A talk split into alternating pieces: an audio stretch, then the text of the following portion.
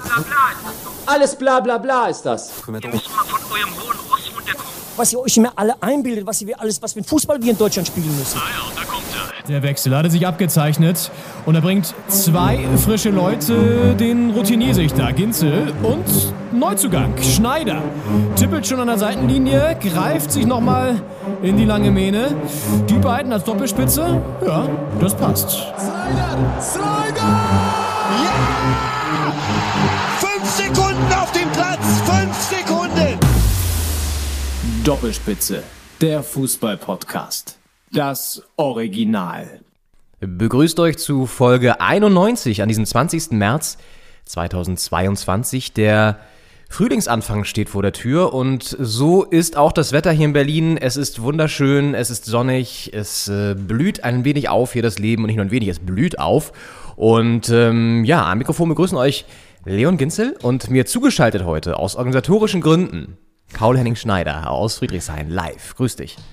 Ganz liebe Grüße hier zum, zum Frühlingsanfang. Ich glaube ja, heute, äh, heute Nachmittag ist, glaube ich, kalendarischer Frühlingsanfang und morgen ist dann meteorologischer oder so. Das ist ein Unterschied, den ich auch seit äh, über 30 Jahren noch nie verstanden habe. Aber die gute Nachricht, es wird wärmer und äh, da kann man sich drüber freuen. Aber ist nicht der meteorologische Frühlingsanfang schon gewesen und der kalendarische ist dann immer erst später oder so? Ich glaube, so ist das doch. Also Aber irgendwas ist am. nagel mich nicht drauf fest. Also jedenfalls sind die nicht so nah beisammen. Also das ist das, was ich noch aus Radiozeiten weiß, weil das spielt natürlich immer eine große Rolle, denn das Wetter ist ja immer ein, ein großes Thema im Radio. Äh, Immer jede halbe Stunde oder morgens so jede Viertelstunde. Ähm, ja, aber eins ist auf jeden Fall am 21. März doch. Also morgen quasi. Aber irgendwas ist auch heute, habe ich gelesen. Aber ich ja heute ist auf jeden verwirrt. Fall kalendarischer. Okay. Naja, das recherchieren wir nochmal nach. Das geht nochmal an Ja. unsere Rechercheabteilung hier. Auf jeden Fall, ähm, so wie das Leben aufblüht, so blüht auch unsere Härte auf. Was war da denn los, Ja, wirklich. meine Damen und Herren? Also, was ist mit der, was ist mit der Hertha los? Fragen wir uns seit Wochen, Monaten nahezu. Wir haben am 18. Dezember das letzte Mal gewonnen gegen Dortmund damals. Noch in der sogenannten Rö- äh, Vor äh, Hinrunde. Hinrunde heißt das, wenn es nicht Rückrunde ist.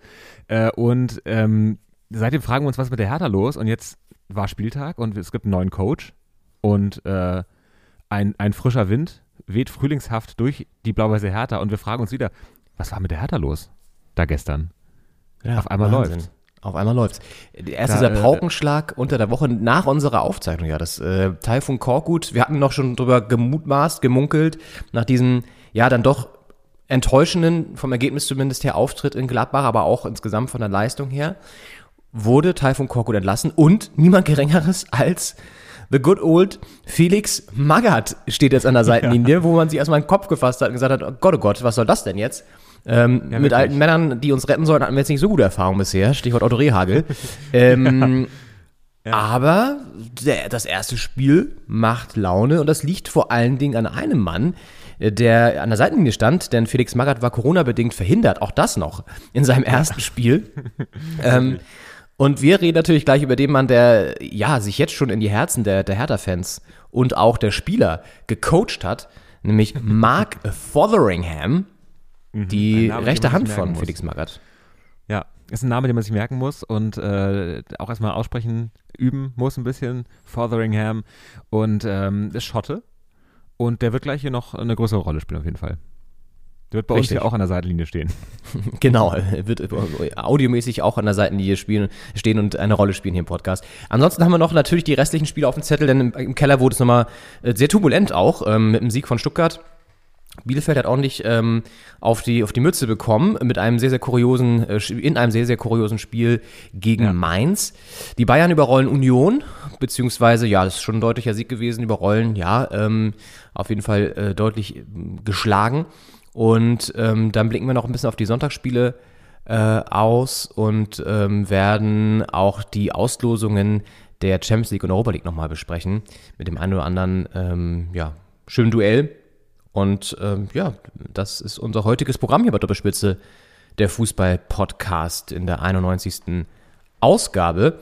Aber Henning, lass uns natürlich mit ja, dem Spiel, nicht nur aus unserer Sicht, sondern ich glaube eigentlich für viele die große Überraschung des Spieltags gestern beginnen, nämlich ähm, dem Sieg von Hertha gegen Hoffenheim im Olympiastadion mit 3 zu 0.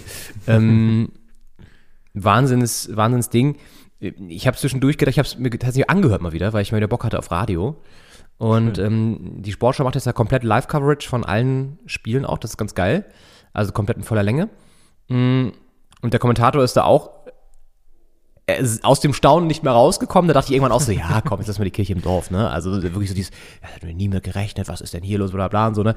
Aber es stimmt natürlich, äh, nach den Spielen der letzten Wochen hätte man damit wirklich nicht gerechnet, aber es zeigt auch wieder, was ein Impuls von außen, äh, ein guter Impuls von außen ähm, bringen kann. Ne? Das ist schon echt erstaunlich, was so eine Mannschaft dann plötzlich für Willenskraft vor allen Dingen entwickelt und auch für Power auf dem, auf dem Spielfeld. Auf jeden Fall. Also ich meine, sehr viel Zeit hatte Felix Magath ja nicht mit der Mannschaft und äh, er ist ja bekannt, also der Spitzname ist ja Quelix, weil er gerne mal äh, die Medizinbälle rausholt und nochmal noch mal eine extra Runde laufen lässt. Und ähm, das ist natürlich ein Ruf, der ihm vorauseilt und wahrscheinlich hat schon der Name äh, viel ausgelöst und als es dann im Training wirklich dann losging, ähm, haben die paar Tage anscheinend gereicht. Und es ist halt auch, wie du sagst, ein Impuls, der durch unsere Mannschaft geht und auch zeigt, was in so einer Mannschaft schlummert. Also was auch vorher schon da war, weil er kann ja viel reingebracht haben, kann er ja nicht in der einen Woche, aber äh, wachgerüttelt haben, was schon da war, kann er halt schon. Und da kann so ein Trainer wirklich helfen. Da ist auch die Frage, kam der Wechsel vielleicht zu spät? Also nicht zu spät, aber kam er, hätte er etwas früher kommen können, sagen wir es so. Mhm. Ja, ja. Ähm, weil wenn es jetzt so weitergeht, ist nichts zu spät, gerade mit dem äh, Monat der Entscheidung, der hier vor uns liegt, nach dem Frühjahrsanfang. Ähm, und dementsprechend, ja, kann man sich, also wenn das jetzt hier der, äh, das äh, Startsignal war für die kommenden Wochen, dann kann man sich nur freuen, wie es weitergeht. Ähm, hoffen, dass es halt nicht nur wirklich ein Impuls war, so einmal anschubsen auf der Schaukel und man schaukelt ein bisschen, dann bleibt man doch wieder stehen, Ja. äh, sondern dass das, äh, dass die Beine sich da in Bewegung setzen auf der Schaukel, um bei diesem Bild zu bleiben und, äh, und da kräftig geschaukelt wird in den nächsten Wochen. Ja. Ja, also wie du schon sagst, er hatte nicht viel Zeit, aber ich glaube wirklich, dass du, das haben wir ja auch gesagt, du kannst an der fußballerischen Fähigkeit kannst jetzt erstmal nicht viel ändern, an der, an der Qualität des Kaders kannst du nicht ändern. Das heißt, du musst in die Köpfe. Und das haben sie wohl gut geschafft. Und äh, da war vor allem wahrscheinlich ein Mann auch sehr, sehr beteiligt, den man gestern an der Seitenlinie sehr aktiv und sehr couragiert erlebt hat, mit einer sehr geilen Körpersprache, die auch natürlich ganz anders ist als jetzt die Körpersprache von Taifun Korkut, der natürlich ein anderer Mensch ist von einer ganz Art und Weise, deswegen ist das gar kein Vorwurf oder so. Der ist halt eher so ein bisschen der ruhigere äh, Analytiker, würde ich jetzt mal so sagen, der so ein bisschen wie so ein, wie so ein Professor von außen coacht, ganz übertrieben formuliert. Und ähm, Mark Fotheringham, ja, unser neuer Lieblingscoach, ähm, ever. Ähm, nein, da kommt, also am Pal kommt er noch nicht ganz vorbei, weil der hat natürlich einen Pal-Bonus. Aber ähm, ja, kommt schon in die, in die, in die Sphären von, von einem Pal Dardai.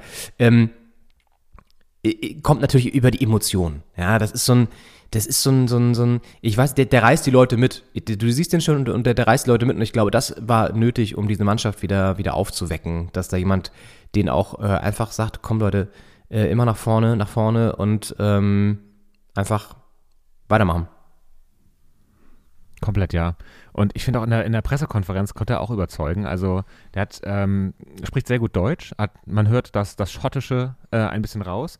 Ähm, und äh, es war jetzt ja so, dass, dass Felix Magath überhaupt nicht an der Seitenlinie, also nicht im Stadion war, sondern zu Hause. Und ähm, natürlich steht man heutzutage mit modernster Technik immer in Kontakt miteinander. Und ähm, der hat ganz, was ganz Spannendes gesagt, was finde ich auch so einen Einblick gibt in, in die Zusammenarbeit mit, mit Felix Magath oder zwischen Felix Magath und ihm. Ähm, wie ihn auch betitelt, finde ich spannend. Und ähm, auch so gibt einen Eindruck von ihm, wer da jetzt da äh, gestern an der Seitenlinie stand und nächste Woche muss man mal gucken, vielleicht auch wieder. Ähm, hören wir mal rein, was äh, Mark Fotheringham über den Kontakt zu Felix Magath während der Partie gesagt hat. Ja, ich hatte äh, immer Kontakt mit dem Trainer. Ähm, der Boss war immer dabei, reden und so. Und äh, das ist richtig äh, stark, was wir können machen jetzt mit moderner Technologie und so. Ähm, aber ja, was wir diskutieren, bleibt zwischen uns. Um, they say in Scotland, what you say in the dressing room stays in the dressing room. Sehr schön, dass er am Ende noch so ins, Schottische wechselt. Ja. Und äh, genau, was in, was in Las Vegas passiert, bleibt in Las Vegas. Das Ja. gilt für Mallorca, glaube ich, auch. Ich glaube, es gibt so äh, eine Handvoll Orte äh, auf der So Welt. Safe wo, Spaces. Genau, einfach was da passiert, bleibt da. Und das ist irgendwie Las Vegas, Malle und schottische Kabinen anscheinend. Ja, und, Und, Doppelspitze äh, der Fußball-Podcast auch. Also das, was hier gesagt wird, das bleibt hier auch. Ja, hier können wir alles sagen. Nee, du kannst ja auch, fühl dich frei. Fühl dich frei, was immer du sagen möchtest, ist ein Safe Space. Komplett. Und ich finde, das ist einfach, man merkt ihm an, also da ist sicherlich auch viel Last abgefallen, dem Sinne, dass, ähm, dass der Auftakt funktioniert hat. Äh, es war natürlich auch die PK nach dem Spiel, wo ein bisschen gelöster sein kann. Aber da kommt so eine Stimmung rüber, finde ich, ein Vibe. Und ähm, das, ich kann mir vorstellen, dass das auch im Mannschaftstraining ähm, einfach funktioniert. Dass da, man steht diesen, den, den Spielern gegenüber und, ähm, und macht eine Ansage und das wirkt dann nicht, weiß ich nicht, äh, man, man will dir nicht zu nahe treten, man will nicht äh, irgendwie jemanden fertig machen. Trotzdem will man aus allen das Maximum rausholen. Ich kann mir vorstellen, dass das Felix Magath und, und auch hier Mark Fotheringham gut, gut klappt bei denen, gut gelingt. Ja, ja. Und ähm, das äh, ist dann natürlich nach, nach dem Sieg, sagt sie sowas leicht, aber man saß auf dem Platz auch. Die Mannschaft war einfach präsent, die war da. Und auch wenn es äh, in der Anfangsphase als aus den Chancen dann keine Tore wurden. Ähm, auch kippen kann so ein Spiel, das haben wir oft genug gesehen, wenn die Hertha stark startet, gute Gelegenheiten hat, äh Pfosten oder knapp vorbeitrifft und der Gegner kommt dann doch ins Spiel, dann liegt man 1-2-0 hinten und dann läuft es doch gegen ein. Äh, das ist jetzt nicht passiert. Es gab ja auch die, eine, eine Riesenchance für äh, Hoffenheim nach einem sehr starken Ball auf Brun Larsen, äh, der dann frei vom Tor ist und den halt nicht gut trifft. Wenn der dann reingeht, geht es auch in eine andere Richtung. Aber trotzdem ein starker Auftritt von der Hertha. Das ist halt das Glück, was du dann auch brauchst, ne? was du dann irgendwie dir dann in dem Fall auch erarbeitet hast mit deinem couragierten Auftritt. Insofern, äh, genau, das hast du halt immer irgendwie. Und ähm, ja, was ich ganz cool finde, äh, also erstmal so wie er auch so, man merkt, da ist noch Respekt, sehr großer Respekt auch vor Felix Magath, ne? der Boss oder wie er ihn genannt hat. Ähm, ja, ja. Das fand ich auch geil. Und das ist ja auch das Irre, finde ich, mit der Technik heutzutage. Wir haben schon mal darüber geredet, dass an der Seitenlinie jetzt auch immer mehr, oder eigentlich fast bei jedem Verein, so Tablets zu sehen sind, mehrere sogar, wo dann jede äh, Spielszene nochmal analysiert wird. Oder wenn es eine enge Entscheidung war vom Elfmeter oder von, von, von, von irgendeinem Foul her, dass die es sofort sich angucken in der Zeitlupe und sich dann auch beim Schiedsrichter beschweren. Das ist natürlich die negative Seite. Aber so die positive ist natürlich, dass du viel, viel mehr sehen kannst und auch viel stärker ähm, jetzt in dem Fall natürlich auch die Kommunikation noch hast. Und er hat sich ja sogar auch per FaceTime ähm, in der Halbzeitpause eingeschaltet und nochmal eine Halbzeitansprache gehalten, Felix Magath. Das hat Niklas Stark erzählt nach dem Spiel. Und das finde ich auch so irre, weißt du, dass das irgendwie so geht heutzutage. Sitzt er irgendwie in seinem Corona-Hotel, keine Ahnung, Füße hoch im Bett wahrscheinlich. Hoffen wir mal, dass es auch milder Verlauf ist und er irgendwie ähm, eine halbwegs okaye Zeit noch hat und so. Und dann, ähm, ja, schmeißt er FaceTime an über sein iPhone und dann, dann sagt er den Jungs noch in der Kabine, während er da irgendwie mit Badeschlappen im, weiß ich nicht, weil auf Astoria liegt, ähm, was, was jetzt abgehen soll in der zweiten Halbzeit. Er hat wohl gesagt, ganz ruhig sozusagen und, und die da irgendwie eingestimmt, aber das finde ich auch so geil, dieses, das ist so, ein geiles Bild irgendwie auch, ja. Ähm, und ja, das ist schon, das ist schon, das ist schon Wahnsinn. Und ähm, sie waren viel, viel präsenter auf dem Platz. Sie haben die Zweikämpfe viel stärker angenommen, auch gekämpft um jeden Ball. Es ist natürlich klar, wenn ein Trainerwechsel ist, du wirst dich auch neu beweisen und so, ne? Das ist, das ist logisch. Es bekommen auch ja. wieder Spieler eine Chance, die längere Zeit nicht dabei waren oder die vielleicht auch nicht so gut waren von der Leistung. Und einen haben wir da besonders gestern im Fokus gehabt, weil er, ähm, es waren ja drei Tore nach Standardsituationen und die Freistöße kamen alle von Marvin Plattenhardt, den wir hier schon häufig, ähm, naja, nicht abgeschrieben haben, aber wir uns so gefragt haben, okay, der ist auch noch irgendwie dabei, aber so richtig, ah, richtig, was kommt da nicht? Und jetzt hat er mal wieder, das ist auch so bei ihm häufig so, da macht er so ein Spiel, wo er richtig, richtig gut ist. Ja. Ähm, und das war gestern auch wieder der Fall. Und das hat Mark Fotheringham auch kommentiert in der PK mit sehr, ähm, ja, fast schon blumigen Worten. Da hören wir mal rein. Ja, Blatter hat einen überdurchschnittlichen linken Fuß, ganz klar zu sagen. Ähm, was ein Junge. Er kommt jeden Tag mit einer Ausstrahlung und er ist immer bereit. Ähm, ich mag ihn sehr gerne ähm, und ich war sehr beeindruckt auch mit der Dynamik, das er hat. Er ist ein dynamischer Spieler und ich, ich glaube, dass wir können äh, viel arbeiten mit ihm, dass er, er kommt nochmal weiter. Ja, finde ich spannend. Also den linken Fuß einmal hervorgehoben und, äh, und auch die Ausstrahlung. Und ich kann mir einfach vorstellen, dass Marvin Plattenhardt, nicht, dass er jetzt nicht gewertschätzt wurde von den äh, Trainervorgängern, aber der ist der ist halt einer, der hat ein großes Talent. Der, der äh, war ja auch im, im äh, WM-Kader 2018 dabei, konnte dann da die Erwartungen nicht erfüllen. Ähm, das ist schon ein guter, ähm, der aber, wie du schon sagst, der hat immer so Sternstunden, dann lobt man ihn äh, über alle Maße hinaus und dann ebbt das so wieder so ab, bis man irgendwann auch so enttäuscht ist in einigen Partien, äh, weil da irgendwie gar nichts kommt. dass man ihn dann völlig abschreibt und sich fragt, warum ist er überhaupt da noch im Kader und äh, warum wird er auf der, auf der Linksverteidigerposition nicht einfach mal ein bisschen rotiert oder ein bisschen auch was anderes gewagt. Aber ich glaube, es ist einer, der, der braucht das Gefühl vielleicht, äh, wirklich akzeptiert zu werden und auch wertgeschätzt zu werden in seinen Fähigkeiten und dann kann er die auch abrufen. Und das kann jetzt alles Zufall sein, aber ich finde diese wirklich, wirklich warmen Worte von Mark Fotheringham ihm gegenüber und ähm, die Leistung, die er auf dem Platz gezeigt hat, ich kann mir vorstellen, dass da in der vergangenen Woche einfach auch äh, viel Wertschätzung in der Luft lag auf dem Trainingsplatz hier in Berlin. Und ähm, also der hat auf jeden Fall äh, profitiert von dem Trainerwechsel. Denn ja. äh, so haben wir ihn in dieser Saison, sage ich mal, noch nicht gesehen. Marvin Plattenhardt. Was für ein, er sagt ja auch, was für ein Junge und ja. ähm, lobt ihn dann irgendwie so, so, so richtig krass. Ähm, also, äh, genau, ich, was hat er gesagt? Ich mag ihn oder so, das hat er noch gesagt? Oder irgendwie, ähm, ja. Also, ja, ja, ja. spannende, spannende, ähm, spannende Analyse in dem Fall von, von Marvin Plattenhardt, äh, von, also ausgehend von Mark Fotheringham. Ähm, ja, also äh, wirklich ein ja, Auftritt, den man so nicht erwartet hat. Ähm, und klar waren das jetzt Tore nach Standardsituation, aber sie haben halt auch insgesamt im Spiel eine gute Leistung gezeigt. Und das ist schon, das ist schon bemerkenswert. Ich glaube halt auch, dass was du gesagt hast mit, mit Magath, ist, ist glaube ich nicht zu unterschätzen, dass die Spieler ihn natürlich irgendwie kennen. Jetzt nicht alle wahrscheinlich, also auch nicht persönlich, das meine ich gar nicht, aber so, so der hat halt immer noch einen Namen, der strahlt, lustigerweise, obwohl er ja schon ja. Ewigkeiten nicht mehr in der Bundesliga gecoacht hat. Ne? War ja irgendwie ja. zuletzt in China und das ist auch schon ewig hier, dann hat er irgendwie so ein paar andere so Praktikas quasi gemacht, so äh, irgendwie sich so fortgebildet bei, bei anderen Vereinen. Aber hat halt irgendwie noch Bock. Und ich meine, das finde ich auch so, das ist das, was ich mich jetzt erst gefragt habe, wo hat Friedi Bobic den her? Also, ne, also der scheint ja irgendwie auch ne, mit ihm mal irgendwann zusammengearbeitet zu haben oder so. Aber Stuttgart ähm, wahrscheinlich. Hm? Stuttgart damals wahrscheinlich? Ja, also ich, ich, denke auch, darüber wird der Kontakt irgendwie noch zustande gekommen sein. Aber es ist so, ja. es ist so geil, dass das irgendwie, ähm, also, ne, dass er irgendwie sein Handy aufmacht und ihn dann anruft und so auch diese, diese Abläufe im Hintergrund finde ich immer so, so ja. spektakulär. Und dann irgendwie Felix Magath, keine Ahnung, auf Mallorca gerade sitzt und sich denkt, oh, das kann ich nur nicht machen. Also, ja, warum nicht, so, ne?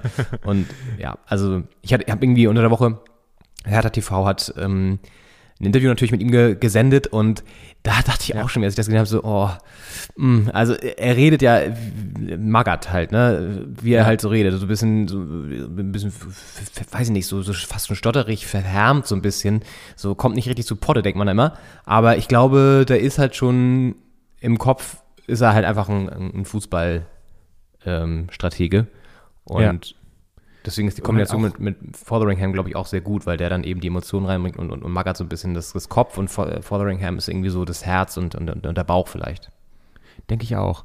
Und äh, ich fand es spannend in dem Interview, dass äh, er gesagt hat, dass er schon in der Woche vor dem letzten ja. Spiel mit Typhoon Korkut schon kontaktiert wurde, so äh, guck dir das Spiel ruhig mal an und äh, schau mal, was du besser machen würdest, wenn du ganz theoretisch Trainer wärst oder so. Mach dir schon mal Gedanken.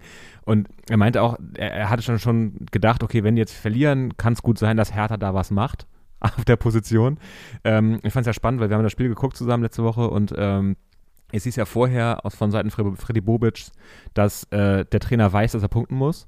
Und nach dem Spiel klang es dann eher so und auch vor dem Spiel in der Halbzeitpause, ähm, ja, ach, mal gucken, wir entscheiden das hier heute nicht, wir melden uns morgen und einen Tag später wird er entlassen. Das war alles ein bisschen ja, seltsam. Ja, ja. Und es, es, lief natürlich schon in der Woche vorher die, die Vorbereitung darauf. Du kannst ja nicht am Sonntag einen Trainer entlassen und dann erst überlegen, wen können wir denn nachbesetzen dafür.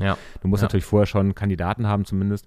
Und da war äh, Magath auf jeden Fall schon äh, ganz oben auf der Liste und ist dann noch nicht ganz unvorbereitet dann am Montag da äh, reingestartet in das Abenteuer Hertha BSC. Mm. Und äh, noch eine dritte Personalie, also neben Magath, Magath und Marc, der, der, neue äh, Hertha-Podcast, ähm, äh, ist der Athletiktrainer Werner Leuthardt. Und äh, der ist ehemaliger Oberstleutnant der Bundeswehr. Das passt in Magaths äh, Fitnesskonzept auf jeden Fall rein, würde ich sagen. Und äh, mit dem hat er schon zusammengearbeitet bei Stuttgart, Bayern, Wolfsburg, Schalke und Fulham. Also der ist äh, die komplette, den kompletten Weg äh, in Europa mitgegangen. Und ähm, war auch irgendwie 2019, 20 auch schon mal bei der Hertha, so ein paar Monate lang. Kennt also auch äh, die Räumlichkeiten hier. Und äh, den hat äh, Magath auch wieder ähm, quasi abberufen nach Berlin, äh, ihn mitgenommen und ähm, das ist halt auch Teil des Konzepts, ist natürlich auch nicht nur der Ruf, äh, das wird ein knallhartes Training, sondern es ist auch das knallharte Training dann am Ende. Da wird dann der, der jede Übung nochmal mit dem Medizinball äh, auf den ausgestreckten Händen noch jede jeweils ein Medizinball. Dann machst du dieselben Übungen nochmal, die du vorher gemacht hast. Und äh, das ist natürlich, ähm, also es bringt natürlich Fitness, aber es bringt auch Disziplin und äh, ich glaube schon, dass man da auf dem Platz auch ein anderes Gesicht zeigt, wenn man, ähm, wenn man weiß, da, also was blüht mir im nächsten Training, wenn ich jetzt hier nicht noch die 10 Meter laufe oder so. Mhm. Also nicht, dass das jetzt alles über Erpressung da funktioniert und, und Druck und äh, das geht ja funktioniert auch nicht. Also ich meine, es hat ja bei Magath auch mal gut funktioniert. Ähm, aber da ist schon, ist schon, glaube ich, eine andere Gangart und ich glaube, dass das auch mental einfach Spieler erreicht. Und ähm, es gab ja äh, einen, einen Vorfall am, am zweiten Tag, äh, beim zweiten Trainingseinheit mit, mit dem neuen äh, Trainer, äh, mit der neuen Trainerkonstellation, ist äh, der, der Norweger, norwegische Neuzugang in der Winterpause, meine ich, äh, Björkan, Frederik Björkan, ist äh, umgekippt. Und äh, das ging natürlich durch die Presse, weil äh, Magath als, als Quälix äh, tituliert von äh, einigen Blättern, ähm, kommt nach Berlin, zweites Training, gleich kippt einer um. Das passt natürlich sehr ins Bild. Äh, ich glaube, ihm ging es auch vorher schon nicht so gut. Björkan ähm, war so ein bisschen nicht ganz fit und dann hat eine harte Trainingseinheit, da kann man schon mal, der Kreislauf schon mal sagen, äh, mach mal eine Pause. Aber es ist natürlich, passte alles sehr ins Bild und ähm, ja, dass, dass so eine Woche dann natürlich in einem Sieg gegen Hoffenheim, ich meine, die spielen, sind auf Platz 6, äh, spielen um Europa mit äh, und Hertha muss gucken, dass sie nicht absteigen. Also da jetzt drei Punkte zu holen, ähm, ist eine schöne Geschichte insgesamt. Ist aber wieder der Beleg dafür, dass man auch so Trends manchmal nicht überbewerten sollte. Also grundsätzlich schon, aber es kann nämlich genau auch mal so sein, also jetzt klar, es ist, so ein, ist ja häufig so der Trainerwechsel, ich würde ja gerne mal eine Statistik sehen, wie, wie oft dann ein Team eigentlich gewonnen hat, oder es sozusagen häufiger war, als die dann verloren oder unentschieden gespielt haben, äh, geht zwischen auch eine Statistik zu, aber ähm, Hoffenheim war ja vorher echt gut drauf, spielen sogar um die Champions League mit, ist ja nicht nur irgendwie Europa League, sondern halt echt Tuchfühlung nach oben, Champions League Plätze und so. Und ja. ähm, dann sie so zu schlagen, ist natürlich super. Und das sind natürlich Punkte, die, die äh, man erstmal vielleicht gar nicht eingeplant hatte. Und ja, also genau, so kann es gerne weitergehen. Der nächste Gegner ist jetzt Stutti, äh, Stuttgart, äh, hier sag ich schon, Leverkusen. Ähm, Stutti kommt ja noch. Ähm, ja. Über die reden wir jetzt gleich.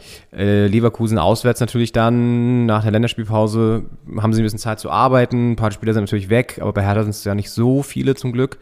Ähm, ja. Das heißt, da kann man auch vielleicht noch ein bisschen konzentrierter arbeiten, noch ein bisschen mehr rausholen. Bei Leverkusen sind viele weg, kann auch wieder ein Vorteil sein.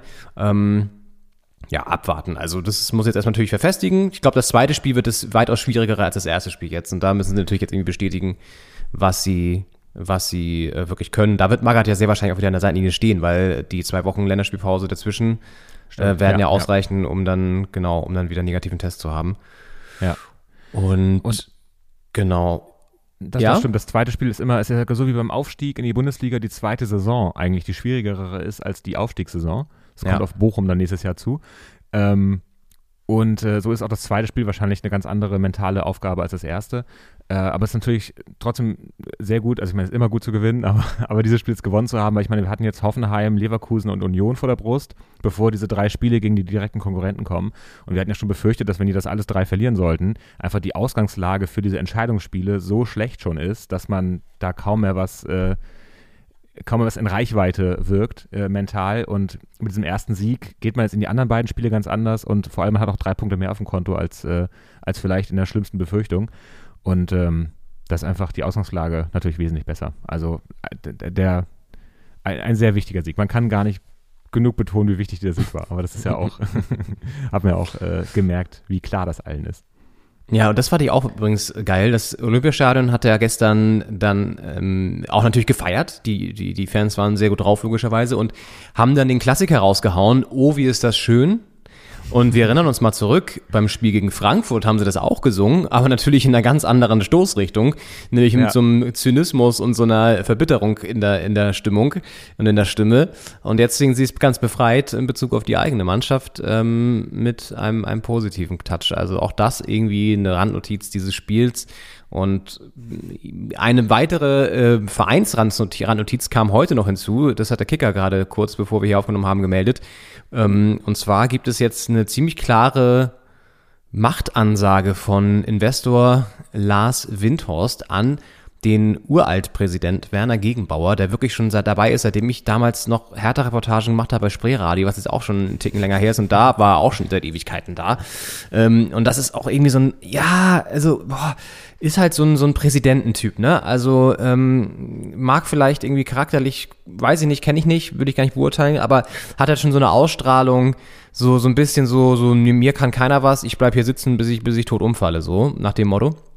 Und genau da will jetzt Lars Windhorst dran rütteln, weil er hat jetzt Gegenbauer ganz klar gesagt, oder zumindest seine Position ganz klar in Frage gestellt und gesagt, Gegenbauer muss weg, um den Verein mal wieder neu aufzustellen und die Strukturen so zu schaffen, dass dass man irgendwie da auch äh, vorankommt. Ja? Ähm, also hat Gegenbauer sie als den großen, großen Bremsklotz dargestellt und äh, will ihn jetzt auf der MV im, im Mai absägen, so mehr oder weniger. Und hat ganz klar gesagt, wenn Gegenbauer Präsident bleibt, werde ich hier kein Geld mehr reinstecken in den Verein. Hat auch nochmal betont, äh, das Ganze war anscheinend ein Interview bei Bild TV, ähm, dass er wirklich erschrocken ist, wie viel Geld da verbrannt wurde. Und ähm, aber er würde sozusagen, wenn Gegenbauer geht, würde er auch in der zweiten Liga noch Geld wieder reingeben, weil der Verein braucht das auch, ähm, sagt er, aber nur, wenn sich halt diese Führungsetage ändert. Und das ist natürlich jetzt eine ja, klare Ansage, kommt zu einem Zeitpunkt, wo wir zum Glück jetzt mit dem Sieg ein bisschen Ruhe geschaffen haben, aber zeigt auch im Verein brodelt nach wie vor, ne? Komplett. Und ich, ich finde, man, man fragt sich auch, oder man wechselt immer so die, die Seiten, wen man jetzt gerade sympathischer findet oder wessen, wessen Position man besser nachvollziehen kann. Weil Ja. natürlich als so ein, so ein Investor, da kommt man sehr viel Geld, denkt man erstmal so skeptisch, ja, ähm, wa- was verspricht er sich davon, was will der, was, was machen wir mit dem Geld? Mm, Und inzwischen auch mit dieser Doku-Sache äh, hat er sich ja irgendwie sehr an den Rand gedrängt, dass er da gesagt hat, wir, wir stoppen jetzt hier die Produktion, weil das zu negativ mir gegenüber äh, mir wirkt und rüberkommt. Jetzt auf der anderen Seite kann ich verstehen, dass, ich meine, man hat so ziemlich jeden Faktor in diesem Verein äh, ausgetauscht inzwischen, außer halt Gegenbauer und, und die oberste Riege. Ähm, und der, der große Erfolg ist nicht gekommen. Das heißt, vielleicht muss man jetzt das mal austauschen, was, was vorher noch die Konstante geblieben ist. Äh, andererseits ist dann auch eine komische Vorstellung, dass da wirklich ein Investor kommt und gefühlt dann ein paar Jahre später, drei, vier Jahre später, niemand mehr da ist, der am Anfang mal da war und nur noch der Investor ist da. Also es sind so, ich finde es schwierig, da eine Position zu finden, ähm, auf wessen Seite man steht. Man idealerweise halt auf der Seite des Vereins, äh, also auf der Hertha-Seite. Und es ist ja immer, immer die Frage, wer ist eigentlich der Verein? Also sind es die langjährigen Spieler oder, oder die langjährigen Personen da in, in Management und, und leitenden Positionen. Ähm, und was ist eigentlich, wo trägt sich diese Vereinskultur? Oder sind es die Fans? Äh, und ich finde, das ist eine Frage, die gerade mit dem, mit dem großen Geld, das er gekommen ist und mit den Veränderungen sich nochmal sehr stellt. Und wo man auch irgendwie für sich so drüber nachdenken muss. Ja, er hat ja sogar den Hertha-Beirat jetzt auch verlassen und ganz klar gesagt, ich zitiere mal hier, ich werde in Zukunft nicht mehr mit Herrn Gegenbauer arbeiten und deswegen auch jetzt mit sofortiger Wirkung von meinem Amt im Beirat zurücktreten. Bla bla, wird einen Vertreter benennen, äh, auch um klar zu zeigen, auf der einen Seite kann, möchte ich nicht mehr mit Herrn Gegenbauer arbeiten, auf der anderen Seite habe ich persönlich überhaupt keine Ambition, mich im Verein stärker mit einzubringen. Hm. Zitat Okay. Ende. Ja. Also das ist schon, Das wirkt zerfahrener als bei Bill und Melinda Gates. Die haben sich ja scheiden lassen, aber arbeiten noch zusammen in ihren Foundations und Stiftungen. Ähm, und da ist jetzt äh, die, die Zusammenarbeit gefährdet auf jeden Fall. Ja, also ich glaube, ähm, die große Liebe war das zwischen, zwischen Lars und Werner nie. Aber äh, ja, also ich finde es auch spannend, was du sagst, dass dann irgendwie keiner mehr da ist von, von Anfang. Aber auf der anderen Seite muss man sagen, hatten sie auch wirklich Jahre genug Ja. oder Jahrzehnte, die sie halt ver, ver, verschlammt haben. Und ähm, ich meine, ich sehe Windhorst nach wie vor kritisch. Ne? Also er hat jetzt dem Verein wirklich nicht unbedingt viel Gutes getan bisher. Also das Geld, was er reingepumpt hat, gut, hat uns wahrscheinlich davor bewahrt, irgendwie insolvent zu sein, ungefähr, muss man auch mal so sehen. Aber ähm, so richtig die Qualitätssteigerung hat es bisher ja noch nicht gebracht.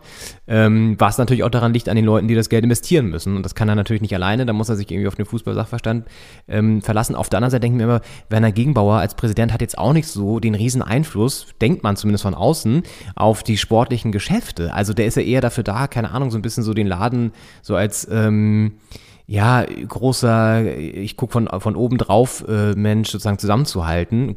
Gut, und wahrscheinlich hat er dann seine, seine ganzen Günstlinge irgendwie platziert, die dieses System wahrscheinlich so schwierig machen, als Neuling da auch durchzudringen und Sachen zu verändern. Ist ja immer schwer reinzukommen in so einen, so einen Laden, der irgendwie zwar läuft, also genau, der eigentlich nicht läuft, aber halt trotzdem irgendwie läuft so, weil halt seit, weiß ich, Jahrzehnten irgendwie eingespielt in den rostigen, schmierigen Strukturen. Und ähm, da dann irgendwie das, das, das Schmieröl reinzubringen und, und, und da mal irgendwie ähm, mit, mit, mit äh, ordentlich weiß nicht, Dampf mal durchzu, durchzufeudeln, ähm, mit so einem Kercher oder so, ähm, das, äh, ja, ist dann schwer. Und dementsprechend wird es interessant sein, auch angenommen Gegenbau geht, ändert sich dann wirklich was. Ne? Und ähm, wird er dann wirklich irgendwie die Hertha-Philosophie oder die, die, die Hertha-Arbeitsweise ähm, leicht, leichter und, und leichtfüßiger? Ja. Gut. Haken dran. Haken dran, Haken an die Herder. Der Herder-Haken ist gesetzt.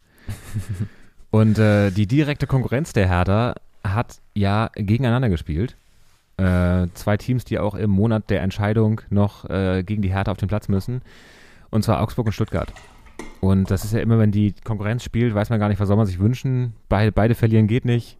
Äh, be äh, unentschieden, beide unentschieden ist dann auch äh, die Frage, weil ja auch beide einen Punkt kriegen. Jetzt ist es vielleicht gar nicht so schlecht, wie es gelaufen ist, ehrlich gesagt, denn äh, Stuttgart hat gewonnen mit 3 zu 2 und jetzt ist nämlich Hertha punktgleich sowohl mit Augsburg als auch mit Stuttgart. Augsburg. Augsburg, Augsburg. als auch mit Stuttgart. Ja. Ähm, und natürlich, äh, wir haben die Tordifferenz der Hertha oft angesprochen, darüber werden wir es nicht holen. Also mit Punktgleichheit äh, wird man da an niemandem vorbeiziehen. Aber trotzdem ist ja zu beiden jetzt quasi derselbe Abstand und ähm, den kann man ja mit einem Sieg gegen jeweils das Team äh, aufholen. Und ist vielleicht gar nicht so schlecht. Und ähm, ja, Hertha Ja, erstens ja. erstmal ja auf den, äh, auf den 16. Platz wieder geklettert, das heißt kein direkter Abstiegsplatz mehr. Und davor Stuttgart und Augsburg auf 14 und 15 mit jeweils 26 Punkten, genau wie die Hertha. Und äh, ja, Stuttgart macht das relativ äh, kurz vor Schluss doch noch klar. Der Heimsieg gegen, gegen Augsburg. Und ähm, ja, insgesamt überraschendes Ding. Was meinst du? Also äh, bei Stuttgart finde ich wieder faszinierend. Äh, Borna Sosa hat jetzt irgendwie, ich glaube, die dritte Torbeteiligung äh, oder noch mehr in den letzten, also war irgendwie an den letzten so, so vielen Toren immer beteiligt. Also Ja. der ist richtig on fire. Ähm, und sie sind jetzt auf einem ganz guten Weg, haben ja auch gegen, ja, wieder ein Spiel gedreht, ne? Das äh, ist ja auch wieder so ein Ding. Da lagen hinten mit 1 zu 2 und drehen das dann noch auf einen 3 zu 2. Das war ja, Ja. gegen ähm, Gladbach auch so, da lagen sie sogar 0-2 hinten. Also, genau. genau, und ähm, haben jetzt wirklich sind das drei Spielen ähm, ungeschlagen. Das ist ja auch schon mal eine Serie, die du, die du gerne hast, auf jeden Fall. Äh, da unten im Keller vor allen Dingen. Und treffen jetzt am nächsten Spieltag auf Bielefeld. Und äh, bei Stuttgart finde ich faszinierend auch, dass äh, bei Hertha wird das vielleicht auch kommen jetzt noch, aber da siehst du auch, das Team hält richtig krass zusammen, auch zusammen mit äh, Pellegrino Materazzo. Denn als das 3-2 fiel ähm, durch äh, Tomasch, der ja auch irgendwie im Winter gekommen ist, äh, auch interessanter Neuzugang, erst 19 Jahre alt von, von Sporting gekommen und hat jetzt irgendwie, glaube ich, schon, weiß nicht, das dritte Tor oder so gemacht. Also der ist auch sehr, sehr gut drauf. Und ähm, da ist das gesamte Team aufs Spielfeld gestürmt, inklusive Pellegrino Matarazzo und äh, in einer Menschentraube untergegangen. Also das zeigt auch, da ist, da ist auch Biss dahinter noch und die haben auch irgendwie Bock. Und äh, das könnte jetzt auch so ein bisschen ähm, das Momentum jetzt wieder sein, was sich zeigt, dass nämlich mit Hertha äh, jetzt ein neuer Impuls gesetzt wurde und, und das Team sich pusht und Stuttgart jetzt sowieso auch wieder seit ein paar Spielen wieder da reinkommt und rein sich reinpusht und jetzt aber Bielefeld gerade so ein bisschen ähm, da jetzt wieder reinrutscht und nicht mehr dieses Momentum mitnehmen kann, weil sie eben Kramer nicht austauschen werden und äh, vielleicht auch einfach ähm, ja dann dann diese diese Emotionen nicht mehr reinbringen, sage ich jetzt. Keine Ahnung, kann sich auch ändern, wenn das Stadion wieder voll sein wird oder so. Äh, Entwickelt sich jetzt ja alles noch. Aber ähm, die haben jetzt ja zum Beispiel, das switchen wir jetzt mal vielleicht zu Bielefeld zum Spiel ähm, 0-4 verloren gegen Mainz, ähm, haben jetzt die vierte Pleite in Folge kassiert. Und das ist natürlich im, im Abstiegskampf bitter, wenn du so eine Serie hast. Das wissen wir aus Hertha, Hertha Leidenszeit, äh, wissen wir das auch. Wir haben jetzt auch erst einen Sieg dagegen gesetzt. Aber ähm, das ist natürlich immer bitter, wenn du in so einen Negativstrudel reinkommst. Und ja, also äh, das ist natürlich, kann im Abstiegskampf entscheidend sein, da haben wir schon oft drüber geredet, dieses Momentum, dieses, ähm, du rutscht vielleicht auf den letzten Drücker noch rein, du ähm, warst lange Zeit draußen, rutscht dann so halb, oder warst nie so ganz weg, aber rutscht jetzt wieder so runter. Also, ne, es ist nur so eine Momentaufnahme, aber mh, könnte durchaus, durchaus passieren. Und bei dem Spiel gab es einige Kuriositäten. Wir zählen es mal auf, Henning. Ja. Ähm, Kuriosität Nummer eins, das 1 zu 0 für ja. Mainz. Das 1-0 durch Burkhardt, das äh, war das schnellste Tor der laufenden Spielzeit, nämlich nach 27 Sekunden hat es geklingelt. Und äh, das ist wirklich äh, ein Blitzstart nach Wunsch. Da ist man, also, da wird der ein oder andere noch mit dem Bier auf, auf dem Weg äh, von, von der Theke zum Sitzplatz gewesen sein. Weil man ja. denkt, jetzt in den ersten drei Minuten passiert eh nichts. Äh, einen Platz habe ich auch, dann hole ich mir nochmal noch mal eine, noch mal eine Gerstenkaltschale. Äh, und also das haben wahrscheinlich einige verpasst, auch auf den heimischen Sofas. Und ähm, ja, auch, auch Bielefeld hat den, den Anfang so ein bisschen verpasst. Äh, und äh, das ging wahnsinnig schnell. Auch Burkhardt seit, äh, ich glaube, elf Spiele nicht getroffen, auf jeden Fall eine ganz lange Durststrecke auch. Äh, und äh, die jetzt quasi ganz früh in der Partie hinter sich gelassen. Und ähm, ja, die zweite kuriose Szene ähm, hatte mit der Technik zu tun, nämlich mit der Torlinientechnik. Und das ist ja eigentlich eine Errungenschaft des Fußballs, die äh, sehr gefeiert wurde und auch sehr sinnvoll ist. Also der Ball ist ja dann gechippt und der Schiri hat eine Uhr und wenn der Ball vollumfänglich hinter der Linie war, dann äh, kriegt die Uhr so ein Signal und vibriert. Und das war jetzt der Fall, aber es war halt nur eins von beiden der Fall. Das ist schlecht. Ja, ähm, denn es war eigentlich gar kein Tor. Ja? Der Ball war nämlich nicht hinter der Linie, sondern ähm, wie dann der Videobeweis gezeigt hat, er war draußen. Also er war nicht ja. hinter der Linie. Und, ähm, und zwar die Linie gerade mal so angekratzt. Also auch nicht, dass er jetzt quasi noch mit einem mit einem ja. Bruchteil des, des Umfangs noch quasi nicht im Tor, sondern auf der Linie war, sondern er war quasi fast vollumfänglich außerhalb des Tors. Und trotzdem hat die, äh, die Uhr da irgendwie anscheinend äh, Spielfeld und äh, und hinter dem Spielfeld quasi vertauscht, weil, also wenn man es so sieht, war der Ball halt aber auch eigentlich nicht ganz.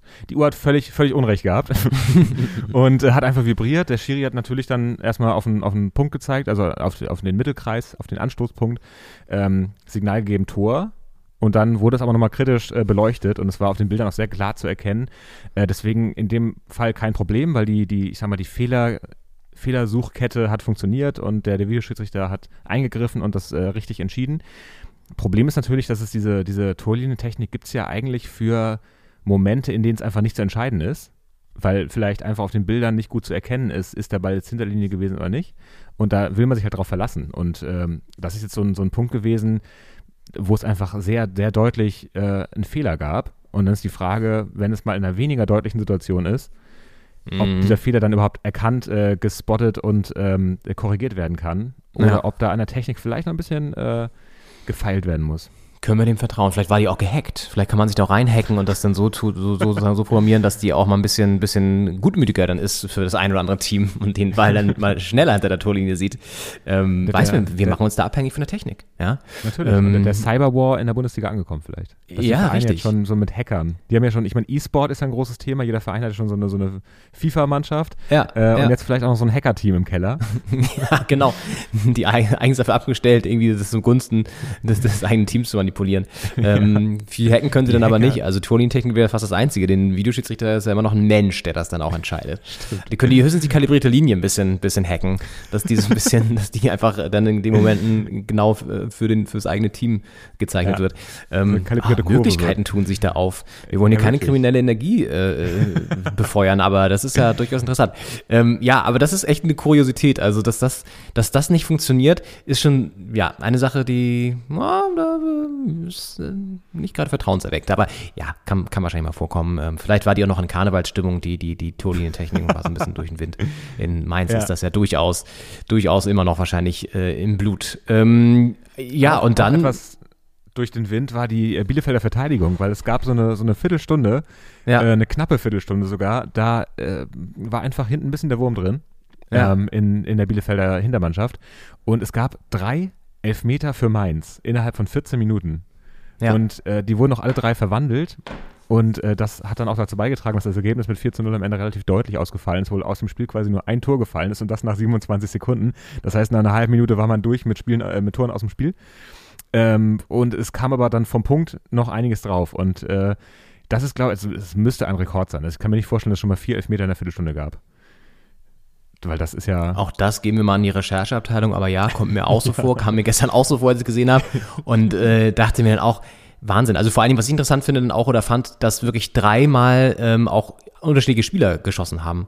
Also, Okay, ne, dass irgendwie, ähm, genau, dass irgendwie nicht einer dann angetreten ist und alle reingemacht hat, sondern das sind drei unterschiedliche Spieler, die die Tore da für Mainz schießen zum 4 zu 0 und damit Bielefeld auf dem Abstiegsplatz geschossen haben. Und äh, an der Alm muss jetzt, oder auf der Alm muss jetzt mal wieder ein bisschen geklotzt werden. Und jetzt haben sie natürlich die Chance, in zwei Wochen gegen Stuttgart das gleich wieder auszubügeln. Ja? Ähm, ist natürlich ein Knallerspiel da unten im Keller in Bielefeld. Äh, Ja. Dann kommt Wolfsburg und dann kommen die Bayern. Also das ist jetzt auch nicht so easy peasy da für Bielefeld. Ähm, aber hinten, ja gut, ja, also spielen noch gegen, gegen uns und gegen Bochum auch. Also ähm, ja, auch da müssen wir gleich nochmal drüber reden. Über Bochum kommen wir gleich noch zu. Ähm, auch ein weiterer Eklat hier an diesem Spieltag, ähm, neben der nicht funktionierenden Torlinientechnik, ähm, hat da die Wurftechnik gut funktioniert, aber Ja. leider zu Ungunsten äh, eines, Manage, eines Menschen.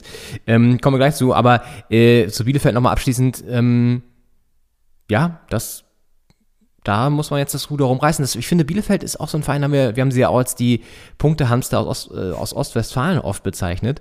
Ähm, Und äh, klar, jetzt ist Frühling, jetzt ist das Winterpolster, ist jetzt vielleicht abge, abgeknuspert, jetzt äh, muss man wieder ein bisschen was auf die Rippen. Ja? Ähm, darf man sich nicht darauf verlassen, dass da über Weihnachten und so genug drauf gespachtelt wurde, sondern äh, da Ja. muss jetzt mal wieder was kommen. Ein paar Körner müssen rein.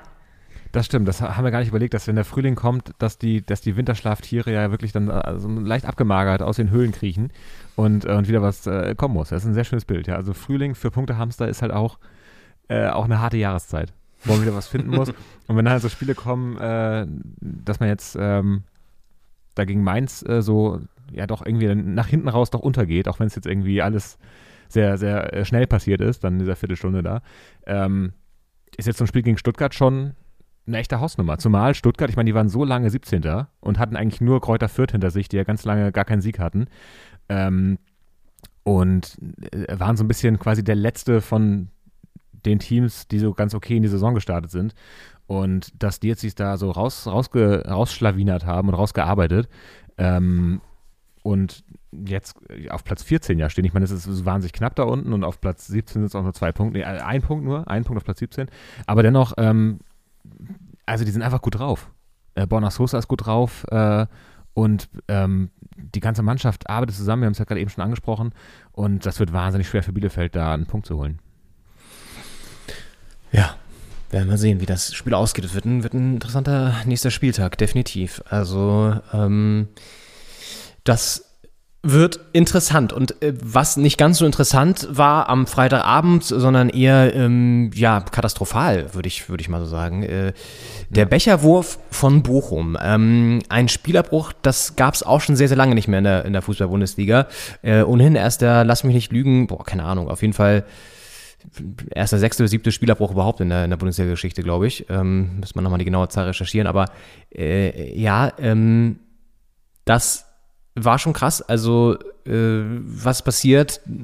Bochum gegen Gladbach. Die Gladbacher führten zu dem Zeitpunkt, glaube ich, schon 2 zu 0. Und dann äh, gab es, wie so häufig in Bochum, ähm, Becherwürfe. Das ist nicht das erste Mal. Wenn man mal sich erinnert, auch was Max Kruse zum Beispiel gesagt hat, damals, als er mit der Union da gespielt hat, da ist ja dieses legendäre Zitat entstanden, ähm, die Ruhrpott-Assis. ähm, und da hat er ja auch irgendwie erzählt, und ich glaube auch Kedira hat im Interview irgendwie dann auch gesagt, äh, dass die ständig mit Bechern beworfen wurden da von der Seite. Und auch bei dem Interview oder so flogen auch nochmal Becher und generell auf die, auf die Ersatzbank und so. Es scheint so ein, so ein Bochumer Ding zu sein, mit Bierbechern zu werfen. Und am Freitagabend traf es dann den Schiedsrichterassistenten an der Seitenlinie, der am Kopf getroffen wurde von einem vollen Bierbecher. Und wer weiß, äh, wie schwer so ein Bierbecher sein kann, nämlich wenn da 0,5 Liter drin sind, ist es ein halbes Kilo, ähm, dann, äh, und den man auf den Kopf kriegt, das sind meistens auch so Hartplastikschalen, das tut ganz schön weh. Das tut ganz schön Ja. weh und kann auch böse Folgen haben. Auf Ähm, jeden Fall. Christian, Erinnert- Christian Gittelmann äh, Ja. war der Kollege, der da äh, am, äh, an der Seitenlinie stand und den Ball halt auch völlig unvorbereitet, weil ich meine, du stehst natürlich mit dem Rücken Ja. zu, zur Tribüne, dann kommt der Ball, äh, der Ball, der äh, Becher da hinten an und trifft ihn am Hinterkopf. Ähm, sehr hart und äh, der ist dann auch äh, war so leicht benommen. Er konnte zwar selbstständig in die Katakomben gehen, ähm, aber er war sichtlich äh, mitgenommen davon und auch äh, hat sich dann am, am Samstag zu Wort gemeldet. Also es geht ihm den Umständen entsprechend ganz gut, aber hat, äh, glaube ich, ein Schleudertrauma und äh, Prellung oder sowas. Also halt krass, eine also schwere echt, ja, krass. Verletzung und dadurch, dass du dich halt, du bewegst dich dann ja, äh, äh, du reagierst ja drauf, also hast einen Reflex, irgendwie auszuweichen von was, was dich schon getroffen hat. Und ich Ja. kann mir vorstellen, dass dann da so schleudertraumamäßig äh, auch der Nacken quasi äh, in Mitleidenschaft gezogen wurde. Und das Spiel wurde daraufhin, das war erstmal nicht so ganz klar, wie es weitergeht. Das Schiedsrichtergespann hat das erstmal unterbrochen, äh, ist in die Katakomben gegangen, die Mannschaften haben auch den Platz verlassen. Und ähm, dann äh, kristallisierte sich langsam heraus, dass es einfach nicht weitergehen würde. Und dann wurde so nach, ich glaube, in der 72. Minute das Spiel abgebrochen. Und äh, beim Stand von 2 zu 0 für Gladbach. Und da ist das Sportliche natürlich äh, komplett in den Hintergrund gerückt, wenn sowas passiert. Und ich meine, das ist ein Auftakt gewesen auch für den Spieltag am Freitagabend, ähm, wo man auch überlegt, hat man überhaupt noch Lust auf Fußball? Aber äh, das muss ja, muss ja noch weitergehen, so ein Spieltag. Und ähm, das wird jetzt wahrscheinlich am grünen Tisch, am äh, sagenumwobenen entschieden werden und irgendwie 2 zu 0 wahrscheinlich dann für, für Gladbach gewertet werden. Ich meine, die Punkte sind, sind weg und man beraubt sich halt auch dann, gut, die Mannschaft kann nichts dafür, aber äh, Bochum als Verein beraubt sich dann mit so einer Fanaktion natürlich auch der Chance, in den letzten 20 Minuten dann nochmal was entgegenzusetzen. Ähm, und ob das jetzt 2-0, 3-0 oder 4-0 ausgeht, ist dann ja auch irgendwie eine Randnotiz. Aber auf jeden Fall, ja, ein, äh, ein schlimmer Start in so einen Spieltag. Und halt auch, das ist ja, ich meine, auch, das ist eine Sache, die der Hertha auch einfach nicht passieren wird, weil wenn du von der Tribüne aus einen Bierbecher im Olympiastadion so weit werfen kannst, dass er da einen Akteur hin, jenseits der Laufbahn da Ja. noch äh, hart am Kopf trifft, dann hast du auf jeden Fall, sollst du dann bei Olympia dabei sein und irgendwas anderes werfen als Bierbecher. Denn Ja. das ist noch nicht olympisch. Ähm, deswegen, das ist natürlich ein Fußballstadion-Ding und da sind die, die Abstände deutlich kleiner. Und ja, äh, da, kann man, da kann man nur alles Gute wünschen und, und hoffen, dass der Täter auch gefasst wird. Ich meine, es natürlich, äh, es wirkt erstmal schwierig, aus so einer Masse heraus jemanden ausfindig zu machen, aber es sind ja, ich weiß nicht, 20 Kameras äh, vor Ort, die ja auch alles Mögliche filmen. Wir haben schon oft drüber geredet, auch über die, den Job, dass man so das Publikum abscannt nach irgendwelchen lustigen, kuriosen äh, oder sehr gut aussehenden Menschen und ähm, die dann quasi so reinschneidet während der Live-Berichterstattung. Also es wird ja auch das Publikum gefilmt und ähm, da ist vielleicht dann auch die Möglichkeit da herauszufinden, woher dieser Becher geworfen wurde und denjenigen oder diejenige zur Rechenschaft zu ziehen.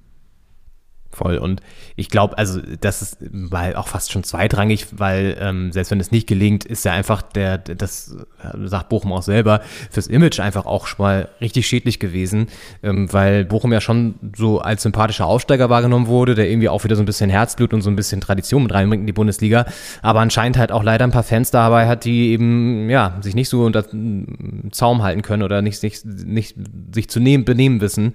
Und dass, dass du irgendwie emotional bist auf, dem, auf der Tribüne und irgendwie mitgehst, ist völlig klar, aber das ist natürlich eine klare Grenzüberschreitung. Und äh, es droht jetzt auch wohl ein Geisterspiel, was dann auch nochmal bedeutet, dass du keine Zuschauereinnahmen hast, was für einen Verein für Bochum auch echt, echt ein Ausfall von, von einer sechsstelligen Summe ist. Und das kannst du auch nicht mal so eben schnell wieder aufholen. Also alles so Sachen, ne? Du schadest mit dieser ganzen Aktion natürlich nur dem eigenen Verein so. Und ähm, ja. Also ich, vielleicht wollte er ja auch gar nicht den Schiedsrichter treffen, das, das ist ja auch äh, so eine Sache, da würde ich auch mal sagen, ne, äh, weiß ich nicht, kann, kann es sein, dass er ihn sogar treffen wollte. Ähm, vielleicht wollte er einfach nur die, den, den, den Becher aus Wut runterwerfen, aber ja, da musst du mit rechnen, dass du dann auch triffst, wenn du so wirfst. Das würde ich dann schon mal mit einkalkulieren und ist natürlich ein ja, absolutes No-Go und insofern, ja, Spiel abgebrochen, Punkte futsch,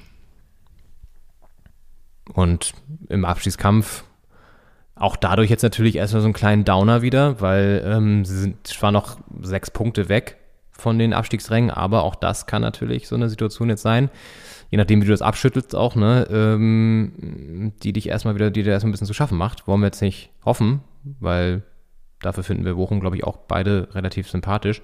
Ähm, aber wenn sowas passiert, sorgt das natürlich nicht dafür, dass man den Verein weiter so krass hypt erstmal.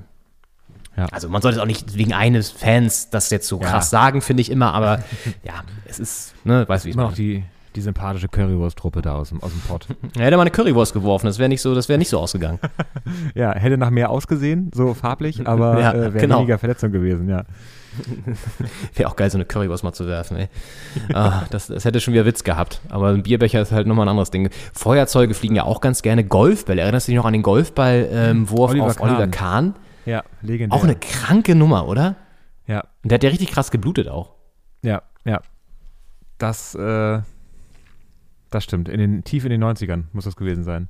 Das kann man ja schon fast als Mordanschlag werten, oder? Ich meine, das ist so ein Golfball, hat schon Potenzial, auf jeden Fall auch jemanden, wenn er dich falsch trifft, ähm, zumindest Da- krasser auszunocken noch als so, ein- als so ein Bierbecher. Ja.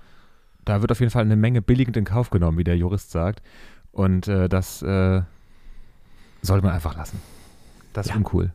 Das- Auch uncool ist, dass die Bayern 4-0 gegen Union Berlin gewonnen haben. Weiß ich nicht, ob man das jetzt als Überleitung äh, werten kann. äh, wir, wir sind da natürlich äh, relativ neutral. Aber die Bayern Hattest du Hoffnung, dass es 4-0 nochmal spannend wird? Union Berlin. Ich habe ein bisschen Hoffnung, dass es nochmal spannend wird. Ich meine, äh, Boch, äh, Bochum. Dortmund hat sich ja äh, unter der Woche auch gegen Mainz zu einem 1-0-Sieg hinreißen lassen. Ist dann nochmal ein bisschen range, rangerobbt auf die Bayern, die jetzt Ja. aber da gegen Union nichts haben anbrennen lassen.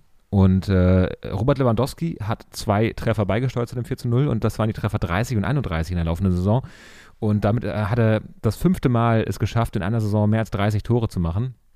Oder mindestens 30. Und äh, das ist auch eine, ich glaube, Gerd Müller hat diese Marke auch, äh, die sind da auf jeden Fall beide äh, ganz weit vorne jetzt dabei. geknackt auf jeden Fall auch, ja. Also ich glaube, er ist jetzt Genau, an Müller gleichgezogen. vorbeigezogen sogar. Vorbei Ja. oder gleich? Ja, Ja, knacken heißt Jedenfalls- eigentlich immer, dass du vorbeiziehst, ne? das kann sein. Recherchieren wir. äh, und ja, äh, ist natürlich noch, noch was zu gehen, wie, äh, wie man sagt, heutzutage in der Saison. Und ähm, also die 41 aus, dem, aus der letzten Saison, unmöglich ist es nicht. Ja, 31 Treffer jetzt schon. Das ist, äh, also ja, mal sehen. Noch mal sehen, 10, er da- na was er gut, da es sind noch 27. Spieltag war jetzt 38, noch sieben Spiele, zehn Tore. Ach, für Lewandowski ist das drin, Ja, er streut auch ganz gerne mal einen Hattrick ein. Also wenn es sein muss. war was, ja, gegen Dortmund spielen sie ja auch noch. Das könnte ja so ein Spiel sein, wo er wieder nochmal richtig abgeht.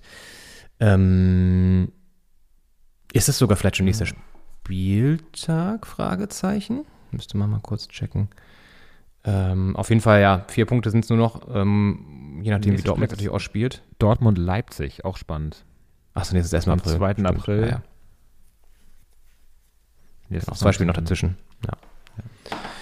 Ähm, übrigens, das noch ganz kurz nachgereicht, weil ich es gerade noch gelesen habe. Es war der siebte Spielerbruch ähm, in der Bundesliga. Oder sieben davor gab es, glaube ich, der siebte. Also beiden. Und der letzte war auch vor äh, elf Jahren auch ein Becherwurf, damals beim Spiel Pauli gegen Schalke. Ach, krass. Mhm. Ist Ja, gut, dass es selten passiert. Aber jedes Mal ist zu oft. okay, es war das achte Spiel, das unterbrochen wurde, ja genau. Ja, äh, Ein Spiel haben wir wurde. noch äh, auf dem Zettel äh, Freiburg f- Fürth. Fürth Freiburg. Ja. Ja, eine Nullnummer. Eine Nullnummer. Was aus Freiburger Sicht ganz schön bitter ist, weil sie hätten jetzt ja durch die Niederlage von Hoffenheim da mal oben ein bisschen Punktepolster sich schaffen können.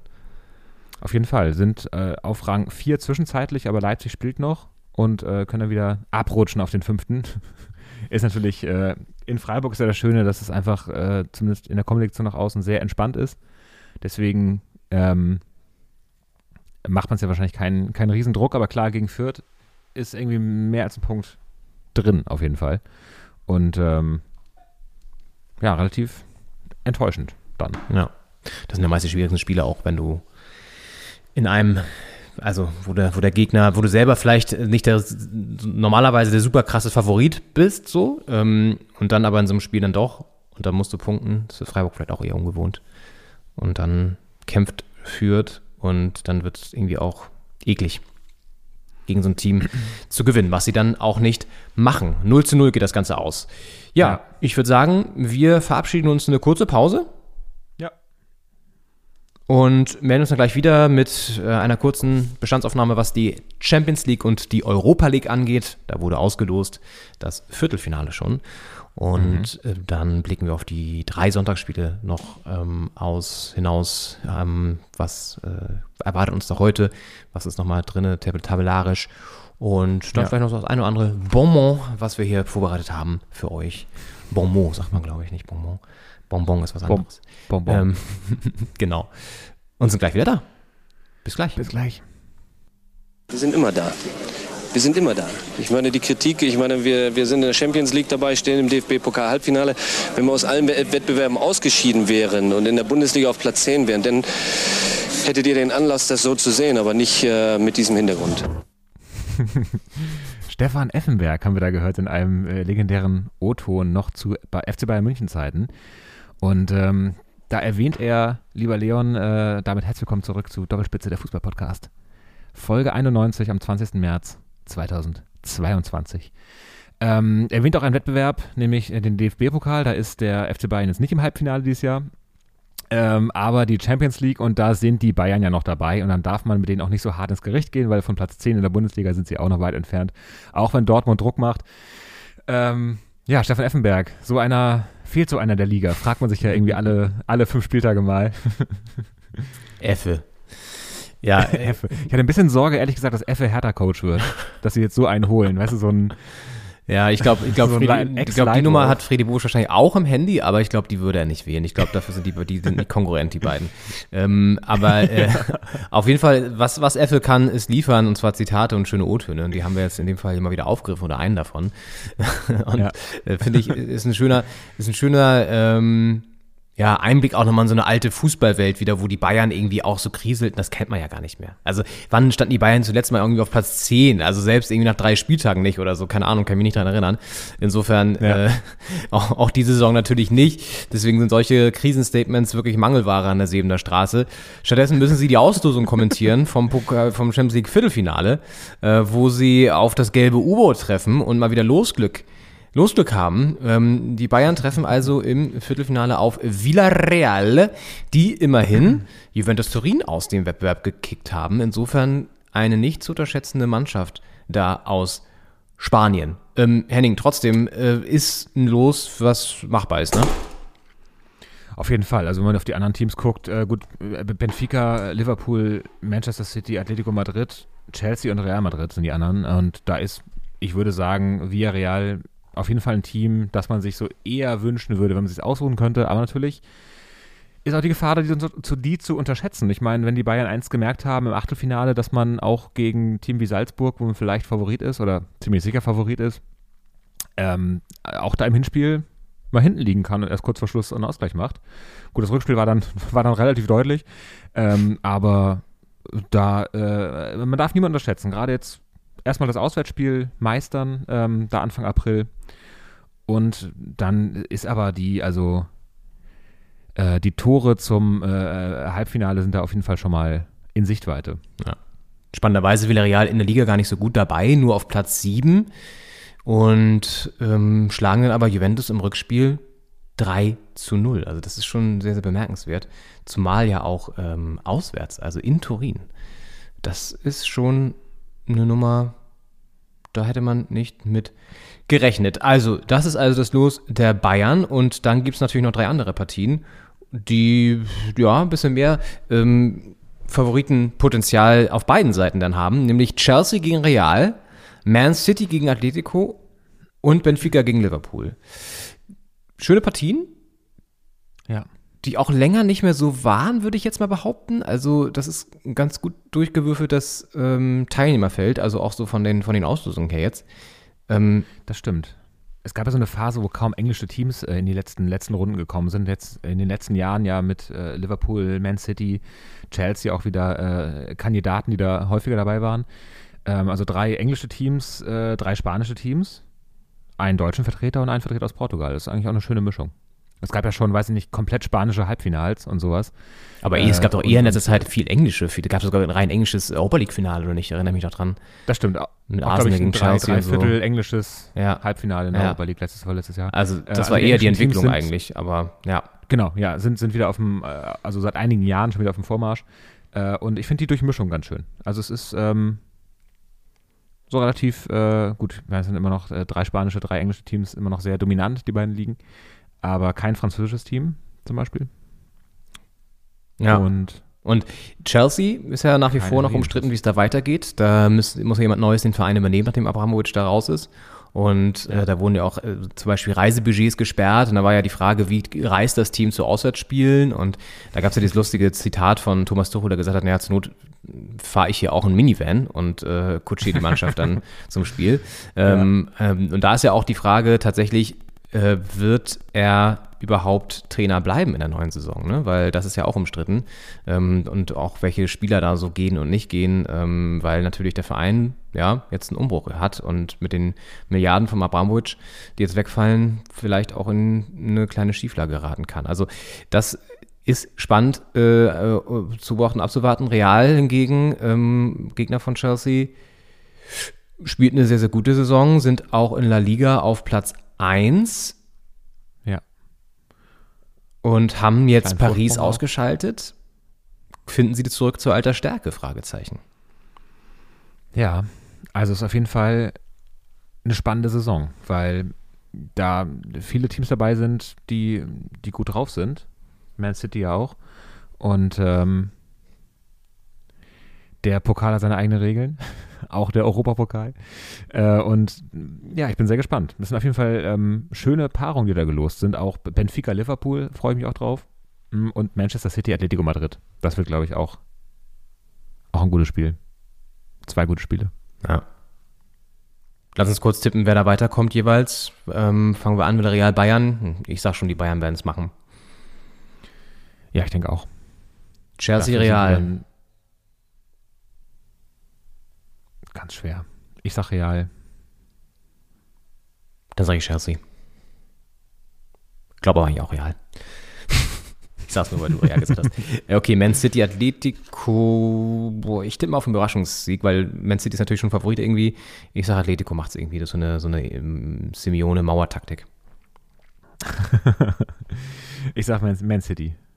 Aber zu, zu Simeone noch, die haben ja im Spiel davor äh, schon ein äh, Manchester-Team äh, äh, rausgekickt, Manchester United nämlich, die guten alten Kollegen äh, aus dem Old Trafford. Und ähm, da hat Diego Simeone nach dem Rückspiel eine, ähm, ich sag mal, eine Tradition von sich fortgesetzt, die nicht so gut ankommt bei vielen, nämlich er hat den Handschlag verweigert. Und äh, Ralf Rangnick, sein Gegenüber, ähm, wäre bereit gewesen, da äh, zu gratulieren. Ähm, aber der Simeone ist halt einfach sehr schnell Richtung Kabine abgezischt und stand nicht mehr zur Verfügung. Und ähm, das ist so eine Sache, die natürlich irgendwie gehört dazu. Und ähm, da fühlen sich viele auf den Chips getreten, wenn das nicht gemacht wird. Es wird immer sehr genau geguckt, wenn ein Spieler ausgewechselt wird, der gerade irgendwie Stress mit dem Coach hat, dass man dann guckt, äh, wird er abgeklatscht, wird nicht abgeklatscht, wie, ver wie verhalten die sich zueinander. Und ähm, ich fand es ganz, äh, ganz witzig, weil äh, Simeone hat das auch also in der Vergangenheit schon häufiger mal gemacht und auch nicht unkommentiert gelassen, äh, sondern er hat eine Begründung dafür. Es ist auch nicht, weil er will kein, will kein Assi sein da äh, auf dem Platz und sagen, hier, dir, dir gebe ich die Hand nicht, sondern es ist einfach, äh, das äh, steckt äh, tiefer bei ihm, das äh, schlummert in der Seele, würde ich sagen. Und er hat gesagt, ich, Zitat, ich, ich mag den Handschlag nach dem Spiel nicht, weil dort zwei Seiten aufeinanderprallen, die sich in völlig unterschiedlichen Gefühlswelten befinden. Und ähm, das finde ich irgendwie eine ganz, ganz witzige Sichtweise, weil natürlich einer verliert, einer gewinnt. Und ähm, der hat einfach keinen Bock, wenn er verloren hat, auf jemanden zu treffen, der quasi gewonnen hat. Aber er hat auch keinen Bock quasi als Sieger, ich meine, er hat jetzt ja gewonnen, ähm, als Sieger auf jemanden zu treffen, der verloren hat. Also der hat keinen Bock auf Loser, wenn er gewonnen hat und er hat keinen Bock auf, auf Winner, wenn er gelost hat. Und ähm, das kann man sehr, sehr unsympathisch finden, aber ich finde es irgendwie konsequent. Ich weiß nicht, wie du das siehst. Ja, er ist ja sowieso ein sehr spezieller Typ. Und ähm, auch der am längsten im Amt seiende Trainer Europas, glaube ich. Ähm, und das hatten wir, glaube ich, mal bei der Statistik mit Christian Streich. Ich glaube, Simeone war der Einzige, der noch länger im Amt ist als Christian Streich. Ähm, Das ist schon, das ist schon äh, ein sehr spezieller Mensch und das passt zu ihm auch, zu seiner sehr, der hat ja so eine gewisse emotionale Kühle auch, finde ich. Und ja, das überrascht mich jetzt irgendwie nicht, dass das so eine Marotte ist von ihm. Hm, mal sehen, ob, Kam er, ob er sich vielleicht bei Kam dem. nicht gut an. Ja, mal sehen, ob er sich Und bei dem ich finde halt auch, dass so eine, so eine kleine, so eine kleine Geste, dass man auch einfach da die Hand geben kann. Also ich meine, selbst wenn du es nicht magst, du musst ja nicht 20 Minuten Smalltalk machen, Ja, so, gut, aber- euch jetzt hier, fahrt ihr gleich zurück. Du weißt ja, Henning, seit Corona sind Händeschütteln eh nicht mehr so akzeptiert gesellschaftlich. Insofern finde ich es völlig okay. Wäre auch okay, so mit, der, mit dem Ellenbogen ins Gesicht oder so, das geht auch. Ja. Gut, letzte Partie noch, die wir tippen, Benfica gegen, Benfica gegen Liverpool. Ich wollte gerade sagen, Benfica gegen Lissabon, Ja. aber das ist natürlich ja, Ja, Quatsch. Benfica, Liverpool. Ähm, ja, ich bin da, also ich, ähm, ich kann mich heute nicht für die Underdogs äh, so richtig äh, durchringen. Ich bin da bei Liverpool. Bin langweilig. Dann gehe ich auf Benfica. Einfach mal so. Ich finde das Ich glaube auch Vereinswappen eine- von Benfica übrigens auch so geil. Mit diesem goldenen ähm, Adler oder was das ist. Ja. Das ist auch so, das hat richtig oben, Stil eigentlich. thront. Bei Liverpool ist auch so ein Vogel drin. Da ist so, ein, so eine Greifart, würde ich sagen. Ja. Das was können wir auch mal irgendwie in, in der Folge unterbringen, so Ja. Vereinslogi. Tiere im Vereinswappen. Ähm, wir wollten eh, wollten eh nochmal ein Special machen, weil ich tatsächlich letztens was sehr Interessantes gelesen habe über Attila, den ähm, Adler äh, und Vereinsmaskottchen von, von Eintracht Frankfurt. Das werde ich hier nochmal bei gegebener Zeit ähm, mit einfließen lassen, was es über den alles Spannendes zu erzählen gibt. Vielleicht eine neue Rubrik. Tiere in der Fußballwelt. Genau. Ähm, warum nicht? Why, why not? Why eigentlich not? Ja, noch kurz. Apropos Eintracht Frankfurt. äh, richtig, da Äh, war ja noch was. die äh, Europa League Drama in äh, im äh, hier Signal Iduna, nee, Deutsche Bank äh, äh, Park Stadion am Wald in Frankfurt. Ne, das äh, Deutsche Bank Park heißt es glaube ich mittlerweile. Früher Waldstadion. Genau, ja. Ähm, wir waren zugegen im Herbst.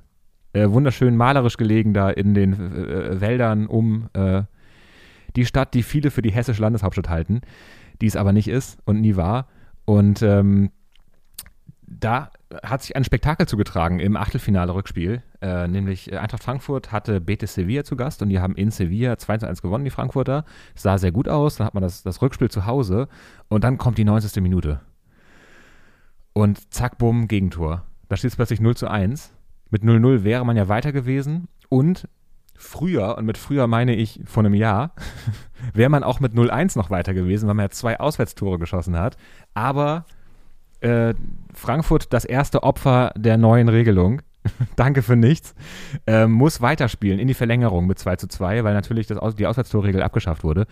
Und äh, dann wäre es fast nochmal äh, alles gescheitert. Der Traum vom Viertelfinale, bis dann die 121 Minute kam und äh, man sich dann mit so einem, mit einem Eigentor noch äh, in, die, in die nächste Runde geduselt hat. Ja. Aber auch, auch insgesamt nicht unverdient. Also Frankfurt hat ja auch zuletzt die Hertha besiegt, die sind einfach bärenstark. Und Sind, sind auch so eine Ähm, Pokalmannschaft, ne? Das ist ja irgendwie, kommt es auch wieder so, so ein bisschen raus. das stimmt. Die hat ja auch diese, diese Saison, wo sie, glaube ich, im Halbfinale dann gegen Porto rausgekommen, oder dann haben sie gegen Porto noch weitergekommen. Da bin ich jetzt äh, nicht ganz im Bild. aber Die waren im Halbfinale der Euroleague vor zwei, drei Jahren. Hätte man vielleicht nochmal recherchieren War das nicht sogar. Chelsea oder so? Das kann auch sein, dass sie Porto noch besiegt haben im Viertel und dann im Halb raus sind. Falls ihr da Meinung habt zu Hause oder Infos, meldet euch gern. Ähm, jedenfalls jetzt noch das Happy End im Waldstadion. Ich bleibe einfach bei Waldstadion. Dann können die Banken kommen und sich das kaufen, die Namensrechte. Und es bleibt im Herzen des Waldstadion. Wo wir ja schon einmal komplett drumherum gelaufen sind. Ne? weil wir da von der Station zu unserem, äh, von der Bahnstation zu unserem Block mussten und irgendwie, ich weiß nicht, ob es der beste Weg war, aber es war ein schöner Weg. Ja. Hast du jetzt schon erwähnt, gegen wen sie spielen im Viertelfinale? Nee. Nee. Äh, lang- lange, lange Vorrede äh, ohne die Pointe. Äh, auf jeden Fall trifft, ein trifft die. Eintracht ähm, auf niemand Geringeren als den FC Barcelona. Ähm, tatsächlich also das Hammer losgezogen im Viertelfinale. Und das wird natürlich nicht einfach, aber ich sage auch hier, why not? Ich meine, ähm, das ist möglich. Ja, Barcelona spielt jetzt auch nicht die überragende Saison. Ähm, Ja. äh, Übrigens an mir komplett vorbeigegangen, dass Aubameyang im, im Winter von, von Arsenal zu, zu Barca gewechselt ist und da jetzt auch schon die anderen Bude gemacht hat. Ähm, Flammheimlich ist er wie, da. ja, das sind diese Winterwechsel, von denen man nichts mitbekommen hat. Ähm, Katalonien. und natürlich haben die eine gute Mannschaft, naja, das ist klar, die haben ja irgendwie auch ähm, Ja. mit ein paar. Mehr als ein Name. Ja, also Aber trotzdem, äh, wenn sie die Form ihres Lebens hätten, dann würden sie nicht Euroleague spielen und äh, auch nicht äh, Real Madrid Platz 1 in der spanischen Tabelle sein. Deswegen, äh, also Ja. mit, voller, mit voller Kraft äh, arbeiten wir gerade nicht in, äh, in Barcelona. Also wenn du sie Äh, schlagen kannst, dann würde ich sagen, so Dann jetzt. dann jetzt, ja. Und wenn ich jetzt Wantan, wie man jetzt sagt. Und de dementsprechend, ja, Weißt du übrigens, wer, wer neuer Sponsor wird bei Barcelona? Hast du das mitbekommen? Nee. Niemand Geringeres als wahrscheinlich äh, die App, über die ihr uns hier hauptsächlich hören werdet, würde ich jetzt mal verm- vermuten.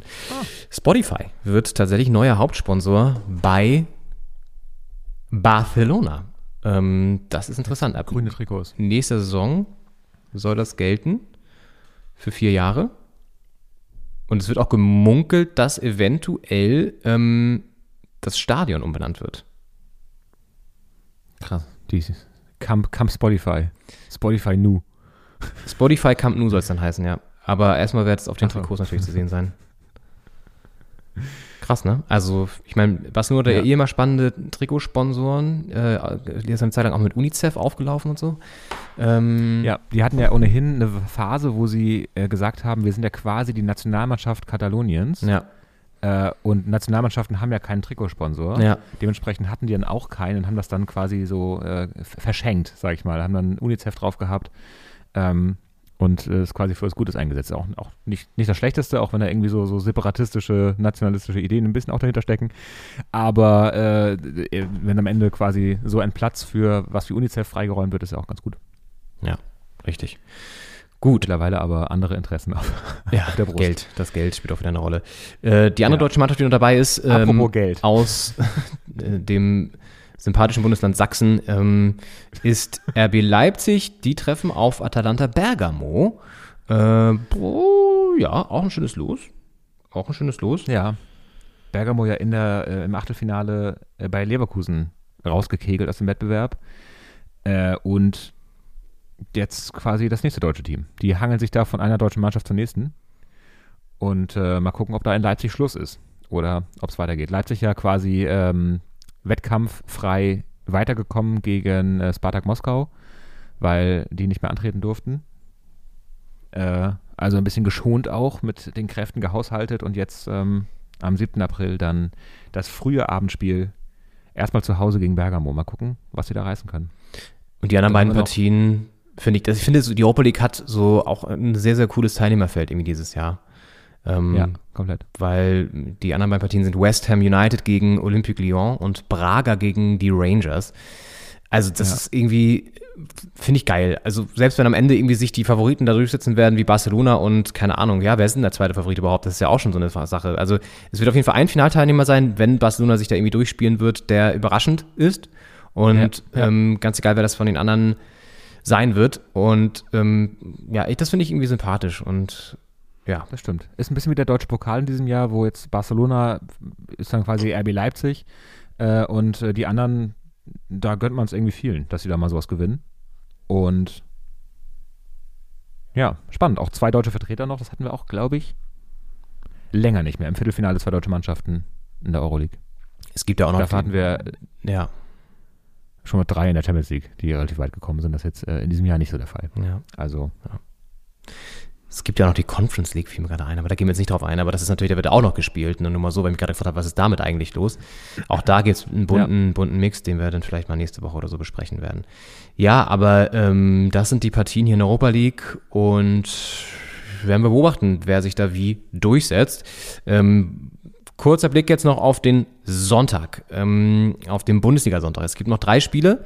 Während wir ja aufzeichnen, startet in ja, einer guten, guten zwei Stunden das erste von, von dreien, nämlich Leipzig gegen Frankfurt. Also die beiden Europa League Viertelfinalisten spielen gegeneinander. Da sind wir wieder bei dem Thema. ja, Mm, schöner nicht äh, skripten können eigentlich. ja. Ja. Leipzig will natürlich oben dran bleiben in Sachen Champions League Plätze. Frankfurt will sich weiter ähm, stabilisieren und in die, in die, in die, ja, vielleicht sogar auch Europaplätze wieder reinschnuppern. Ja, André Silva, der Ex-Frankfurter, jetzt äh, Leipziger, hat vor der Partie unter der Woche gesagt, äh, es tut ihm leid, aber wir brauchen die Punkte. Okay, ja, dann ist ja die Also, Sache schon ja. klar. Da wird auf jeden Fall, es wird vielleicht nicht gejubelt, aber äh, ich sag mal so, abgezogen wird trotzdem vorm Tor. Okay, ist ja auch schon mal eine Ansage. Äh, ansonsten haben wir ja da schon die Tendenz wahrscheinlich eher Richtung, Richtung Leipzig. Ähm, aber Frankfurt, ich meine, gut, Leipzig hat 6-1 in Fürth gewonnen. Die sind in Torlaune. Ähm, Ja. haben Das sich. wird, glaub ich, wird, wird ja. Ja. Ich, ich stelle es mir sehenswert vor, auf jeden Fall. Es ist schwer zu sagen, in welche Richtung das dann kippt. Äh, ich sehe auch eher Leipzig vorne, aber die Frankfurter, wenn die gut ins Spiel kommen, man hat es ja gesehen gegen die Hertha, wenn die erstmal, äh, wenn es erstmal läuft, dann äh, läuft es auch. Übrigens auch spannend, dass jetzt mit äh, Tedesco sich ja auch da jemand ein bisschen stabilisiert hat bei Leipzig, äh, den man auch längere Zeit gar nicht mehr auf dem Schirm hat und der auch irgendwie so unterm Radar läuft nach wie vor, finde ich. Hm, weil ich mich gerade dabei erwischt habe, zu, äh, ich, ich habe so an Nagelsmann gedacht noch und dann dachte ich, nee, nee, der ist ja logischerweise nicht mehr da. Ähm, und dann dachte ich, ja, wer ist denn da gerade? Ah, stimmt, da links entlassen. Ja, stimmt, Tedesco ist ja da. Tedesco. Der ist ein Stiller. Ja, ja. Gegen Still, aber nicht äh, unerfolgreich. Oliver Glasner auf der anderen Seite, der sich auch hält bei Frankfurt. Ja, und apropos Oliver Glasners Ex-Club, VfL Wolfsburg, spielt äh, gegen Bayern 04 Leverkusen. Das äh, Traditionsduell. das ist was für echte Fans. Autos gegen äh, Aspirin. Medikamente. Ja. Ja. Ähm, Aus gegen äh, zwei sympathische äh, Branchen spielen da gegeneinander. auf jeden Fall äh, gerne äh, die Milliarden investiert sieht. Und ähm, ja, Wolfsburg, Leverkusen, ich meine, das ist eigentlich, ist das ein Spiel um die Champions League in der normalen Saison, sage ich mal. Aber ich meine, äh, Leverkusen oben mit dabei, Wolfsburg eher so versucht, die Haut zu retten und äh, einen entspannten Saisonausklang im unteren Mittelfeld da zu finden oder im mittleren Ja. Mittelfeld. Ja. Äh, und nicht noch unten reinzurutschen, weil ich meine, die haben 31 Punkte. Äh, das sind fünf Punkte auf diesen, diesen Dreierbatzen da im Abstiegskampf, Hertha, Augsburg, Stuttgart. Und fünf Punkte sind äh, schnell mal auch verspielt, wenn du jetzt, weiß nicht, gegen Leverkusen verlierst und dann, je nachdem, was da noch so ansteht, äh, zwei Niederlagen bringen dich da ja schon in die Bredouille. Und da ist also, ist einiges äh, zu verlieren für Wolfsburg. Jetzt danach gegen Augsburg und Bielefeld, okay, die haben dann auch Spiele halt gegen die Mannschaften da unten drin in den nächsten Wochen. Dann Dortmund, ja. Ja, gut, Naja. also ich will jetzt auch nicht davon sprechen, dass sie schon safe sind, aber vom Gefühl her werden sie, denke ich mal, nichts mehr mit dem Abstieg zu tun haben, weil sie dafür jetzt doch wieder zu stabil waren die letzten, letzten ähm, Wochen. Und ja, aber denke, auch gegen Augsburg und Bielefeld werden sie die Punkte holen, die dann für, für Ruhe sorgen auch. ja, gegen Leverkusen jetzt vielleicht nicht. Aber Ja. auch da, das kann natürlich auch sein, dass man dann so ein Spiel gewinnt, was womit man nicht rechnet unbedingt.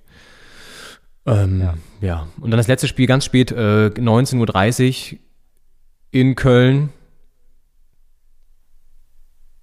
Köln, der erste FC, trifft auf Borussia Dortmund, die jetzt natürlich wieder so ein bisschen unter Druck sind, wenn sie oben dranbleiben wollen und den Abstand auf vier Punkten halten wollen gegen, äh, auf die Bayern, dann müssen sie natürlich jetzt gewinnen. Äh, Köln unter der Woche mit einer Niederlage in einem Nachholspiel. Nee, wie war das denn? Doch, sie haben, irgendwie gab es doch ein Nachholspiel, oder nicht? Oder bin ich jetzt blöd? Köln gegen Augs? Nee. Aber kann auch sein, dass ich wieder gerade ähm, gegen Mainz oder nicht? War das nicht? Naja, keine Ahnung. Auf jeden Aber Fall. unter der Woche ähm, gegen Dortmund Ja, nachgeholt. vielleicht verwechsel ich das auch gerade.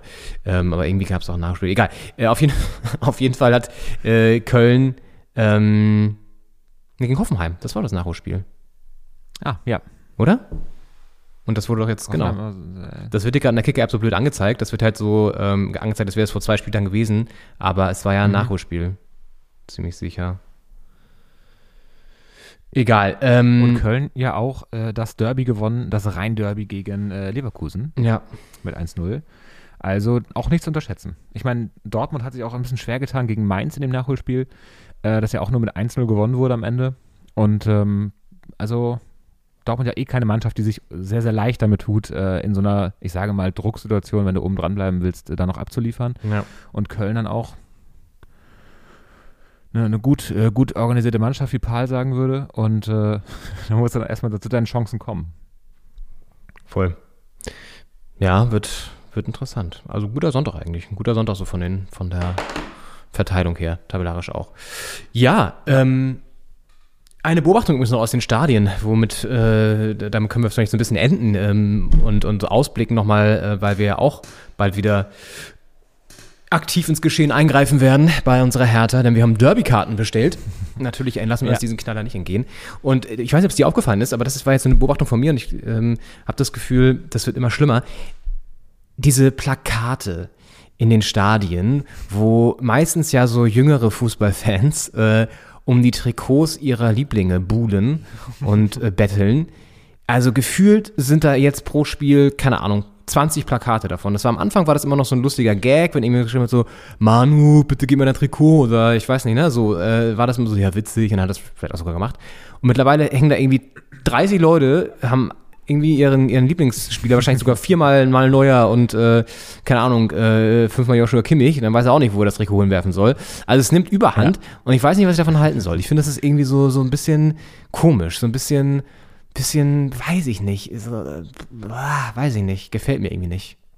Ist irgendwie so ein, Das sind, immer so Sachen, wenn das äh, ein, ein, zwei Leute machen, ist es irgendwie witzig und wenn das Ja. 20 Leute machen, Ja. ist es nicht mehr witzig. Ja. Und ähm, da, das ist natürlich auch, also ich glaube, so die Art und Weise, sich, sich so Verhaltensweisen abzugucken und das dann auch zu machen, hat, glaube ich, auch sehr zugenommen. Also diese ganze, weiß nicht, TikTok und so, Ja. dass da irgendwie jemand, jemand, ist halt witzig, wenn irgendwie Leute gut tanzen können und dann macht man so ein Tanzvideo und lädt das da irgendwie ins Internet hoch. ja. Das ist die eine Sache, aber wenn du quasi, da steckt ja immer implizit der Aufruf mit drin, dass alle anderen jetzt auch das Video machen müssen und auch so tanzen müssen und es können halt nicht alle so tanzen.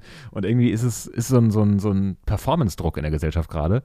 Äh, vor allem in, in dem jüngeren Teil der Gesellschaft. Ich glaube, so in einigen Altersbereichen kommt das nicht so an.